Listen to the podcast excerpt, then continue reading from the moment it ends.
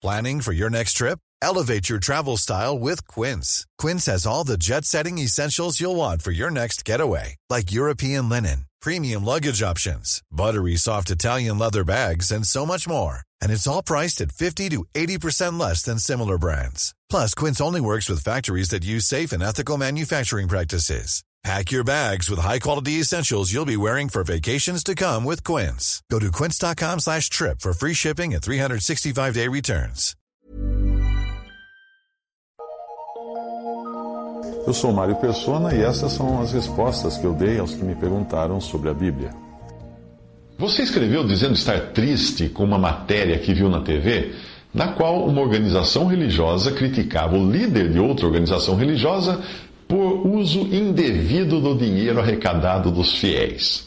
Bem, aqui no interior nós temos um nome para isso: o roto falando mal do rasgado. Você escreveu também. Essa guerra entre igrejas é horrível e desprezível. Deveriam trabalhar juntas para ganhar almas e não prejudicarem mais ainda a imagem que os cristãos têm. Como assim?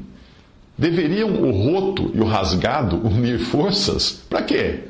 Para que o número de incautos que eles arrebanham seja ainda maior e a palavra de Deus seja ainda mais difamada entre os povos, entre os incrédulos? O cristão não deve ser ingênuo, acreditando que tudo que traz o nome de igreja seja efetivamente o que a Bíblia ensina ou tenha o respaldo divino. Sabia que existe até uma igreja maradoniana que venera o Maradona, o jogador de futebol? Pois é, tem lá na Argentina. Deus não faz associação com o mal. Ainda que muitos desses digam estarem reunidos em nome de Jesus e fazendo tudo em nome dele, lembre-se da passagem que o Senhor diz. Daqueles que no, no final dirão: Senhor, Senhor, não profetizamos nós em teu nome? Mateus 7, 22. Eu posso sair por aí dizendo que sou representante do presidente dos Estados Unidos, estou fazendo tudo em nome dele.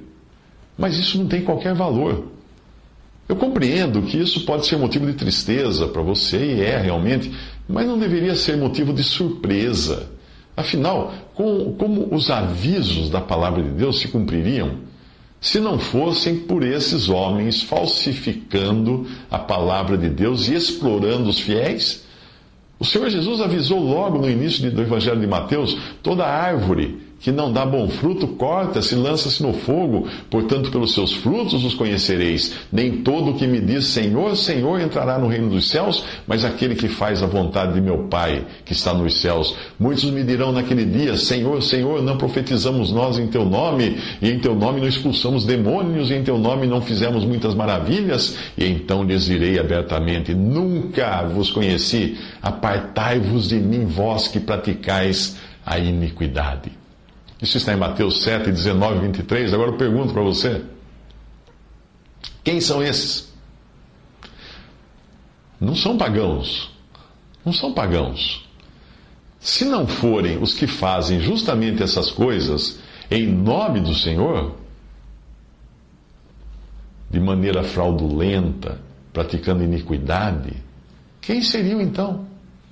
É mais fácil reconhecer uma árvore má quando seus frutos ou obras más são tão evidentes quanto os desses pregadores de prosperidade que você vê no rádio, na TV e nas esquinas. Mas evidentemente as pessoas não querem enxergar isso, sabe por quê? Porque elas gostariam de ter a mesma prosperidade desses homens, sem perceberem que são elas que fazem eles prosperarem com dinheiro arrecadado em troca de promessas vãs. Pense assim: se eles não existissem, em quem se cumpriria o aviso do Senhor de Mateus 7? Certamente ele não está falando ali de incrédulos, não está falando de pagãos, não está falando de, de religiões não cristãs, mas ele trata explicitamente de quem confessa o nome do Senhor, profetiza, expulsa demônios e faz maravilhas em seu nome. Quem serão esses? Paulo também avisou que tais pessoas surgiriam entre os cristãos, alguns saídos de seu próprio meio para atrair discípulos, outros vindo de fora para destruir o rebanho. Mais uma vez eu pergunto: como se cumpririam essas palavras de Paulo se não fossem por esses que iludem o povo na TV e no rádio e nas esquinas? Atos 20, 29 e 31, Paulo escreve: Porque eu sei isto, que depois da minha partida entrarão no meio de vós lobos cruéis que não pouparão o rebanho, e que dentre vós mesmos se levantarão homens que falarão coisas perversas ou pervertidas ou distorcidas para atraírem os discípulos após Cristo, não, após si mesmos. Portanto, vigiai, lembrando-vos de que durante três anos não cessei noite e dia de admoestar com lágrimas a cada um de vós. Que eles seriam ávidos por dinheiro, a palavra de Deus também deixou bem claro em 2 Timóteo. Se você verificar o contexto da carta de 2 Timóteo, verá que Paulo está falando da grande casa da cristandade. Não é de incrédulos que ele está falando, não é de pagãos da grande casa da cristandade e de como ela seria nos últimos dias, 2 Timóteo 3,2. Porque haverá homens amantes de si mesmos, avarentos, o que é avarentos? Amantes de dinheiro, presunçosos, soberbos, blasfemos, desobedientes a pais e mães, ingratos, profanos, sem afeto natural, irreconciliáveis, caluniadores, incontinentes, cruéis, sem amor para com os bons, traidores, obstinados, orgulhosos, mais amigos dos deleites do que amigos de Deus, tendo aparência de piedade, mas negando a eficácia dela. Destes, afasta-te o fato de alguns adotarem para si títulos pomposos como apóstolo fulano, bispo cicrano, só confirma a veracidade dos avisos dados na palavra de Deus. Em 2 Coríntios 11, 13 a 15, Paulo escreve: Porque tais falsos apóstolos são obreiros fraudulentos, ou seja, que cometem fraudes, transfigurando-se em apóstolos de Cristo e não é maravilha, porque o próprio Satanás se transfigura em anjo de luz. Não é muito, pois, que os seus ministros, os ministros de Satanás, se transfigurem em ministros de justiça, o fim dos quais será conforme as suas obras. Você alega que ajudava a organização chamada igreja, entre aspas, apresentada na matéria da TV, porque você acreditava que muitas pessoas teriam sido verdadeiramente curadas naqueles programas da TV. Acaso quando você vê um show de mágica, é capaz de, você é capaz de dizer imediatamente como foi que o mágico fez o truque? É claro que não. A menos que o mágico seja um iniciante, seja, né, não seja um profissional. Porque um profissional faz você ficar intrigado, porque você não consegue descobrir o truque. A diferença é que o show de mágica nós assistimos conscientes de que se trata de prestidigitação e não de realidade. O, mágico não está ali nos enganando, pois ele não se apresenta como alguém com poderes sobrenaturais. Não. Ele é um profissional do entretenimento e está ali para nos divertir. O próprio cinema é uma espécie de mágica que nos faz ver as coisas como se elas fossem reais. Nós choramos, rimos, sofremos, mas nós sabemos que tudo aquilo é combinado, os atores estão fingindo, os cenários são feitos no computador, os monstros não existem de verdade. Embora eu acredite que Deus possa realmente curar, o que você encontra nesses supostos shows de fé é picaretagem da grossa. Isso quando não é efeito placebo e sugestionamento. O que é o efeito placebo e sugestionamento?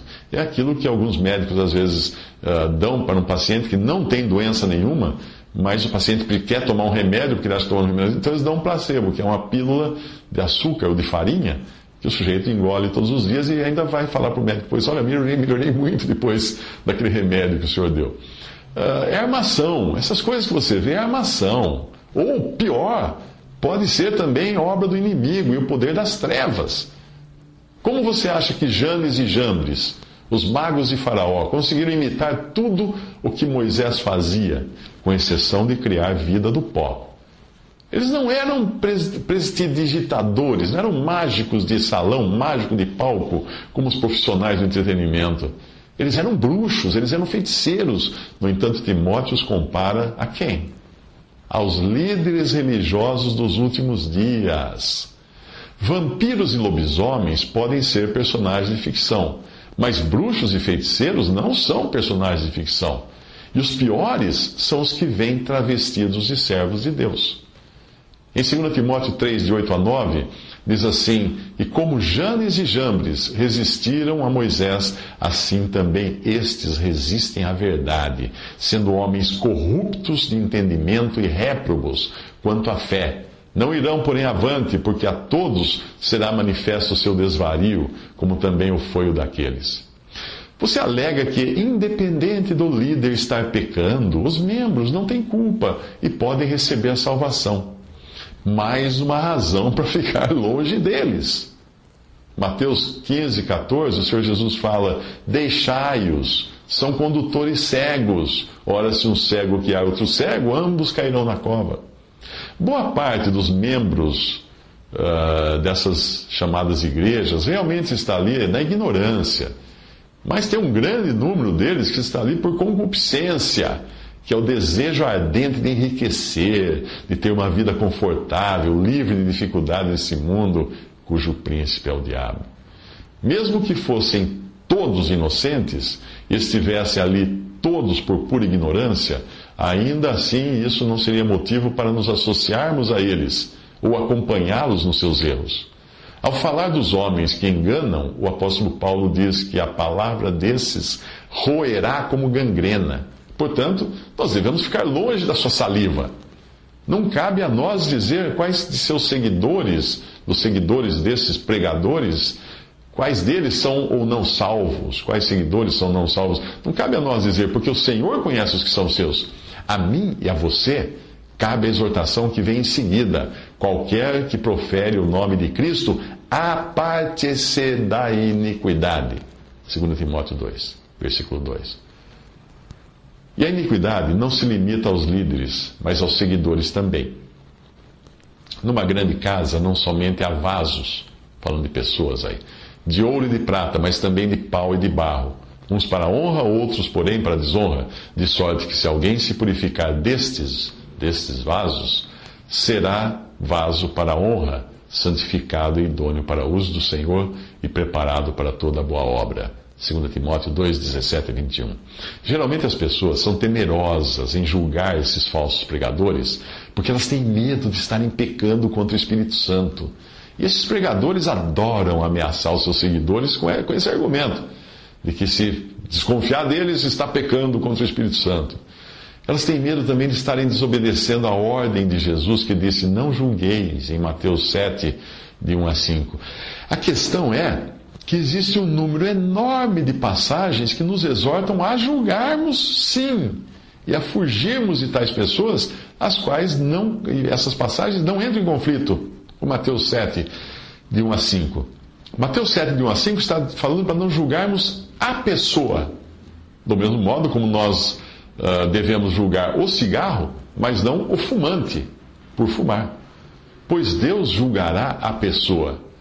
Mas as, doutrinas, os erros, as más obras, os pecados, a picaretagem, sim, nós devemos julgar sim, para podermos nos afastar de tudo isso. Se você tiver tempo, uh, confira algumas passagens na sua Bíblia, uma lista grande que eu vou colocar aqui agora na tela deste, deste vídeo. O cristão que busca fazer a vontade de seu Senhor, deve se apartar de tudo isso, porque só atrapalha o Evangelho ao invés de ajudar. Fuja desses lugares.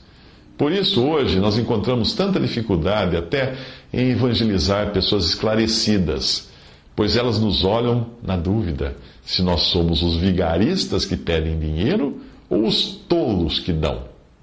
Mas certamente a picaretagem generalizada na cristandade não exime o incrédulo de sua responsabilidade, claro, de crer em Jesus. Quando ele se encontrar com Deus, não vai poder dizer que não creu em Jesus porque tinha pregadores picaretas por aí, não vai poder alegar isso.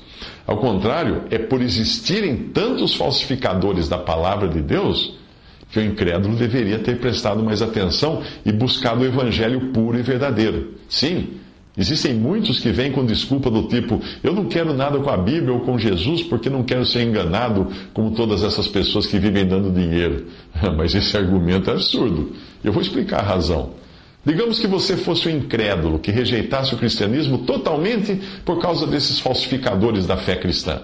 Nesse caso, eu ficaria muito feliz se você pudesse me dar todo o seu dinheiro, já que certamente deseja se livrar dele. Sim, porque você deveria aplicar o mesmo raciocínio ao seu dinheiro. Veja bem, se você rejeita o cristianismo porque existem falsificadores da palavra de Deus, deveria também rejeitar os seus reais, dólares, euros, porque existem falsificadores de dinheiro. Por isso que eu disse que eu aceito de bom grado o dinheiro que você vai jogar fora, se você se basear nesse argumento. Mas, obviamente, você não recusa uma nota de 100 reais verdadeira só porque existem notas falsas por aí. Então, você não deveria recusar também o evangelho verdadeiro de Deus só porque existe uma quadrilha de falsários agindo nos templos e programas de rádio e TV. Falsários falsificam aquilo que tem valor, por isso falsificam o evangelho. O real, o dólar, o euro são moedas que têm valor. Você conhece algum falsário que perde seu tempo falsificando o xelim somali ou o dólar zimbabuano? Você não vai encontrar.